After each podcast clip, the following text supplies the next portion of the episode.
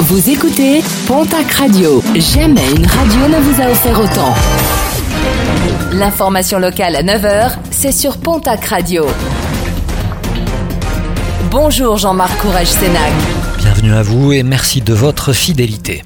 Un sexagénaire originaire de Vendée, condamné par le tribunal d'Auch à 20 mois de prison, dont 10 fermes. Ce dernier a été reconnu coupable de violence conjugale sur une femme qui avait conservé sur son téléphone portable les photos des coups et autres bleus présents sur son corps.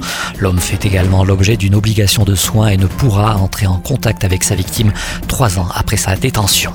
L'entraîneur adjoint de l'aviron bayonnais, Antoine Batut, et un ancien préparateur physique placé en garde à vue.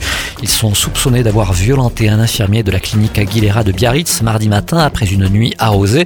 Dans un communiqué, le club basque précise que cet événement s'est déroulé dans une période de congé, mais qu'il condamne fermement ces faits qui se sont déroulés dans un contexte privé. Une grosse frayeur pour un Gersois alors qu'il voulait déplacer un meuble dans son nouveau logement. Ce dernier s'est retrouvé nez à nez avec un python royal, un serpent qui mesure un mètre de long. L'animal a été pris en charge par les pompiers de Mauvesin et conduit vers le vétérinaire afin qu'il soit identifié pour pouvoir retrouver son propriétaire. Un nouveau revers pour les bergers et éleveurs pyrénéens. Le juge des référés du tribunal administratif de Toulouse a suspendu six nouveaux arrêtés de la préfète de l'Ariège. Des arrêtés qui autorisaient l'effarouchement de l'ours sur certaines estives des Pyrénées. Décision prise alors que les attaques sur les troupeaux se multiplient depuis plusieurs jours.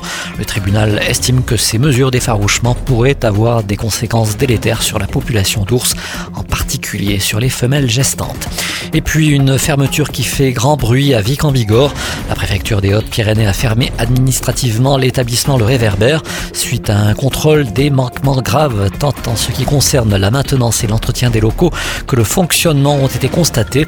Dans un message publié hier sur les réseaux sociaux, le gérant de l'établissement assure assumer pleinement la situation due à un manque de main-d'œuvre. Ce dernier souhaite désormais remédier aux problèmes soulevés afin de pouvoir ouvrir son restaurant dans des conditions optimales.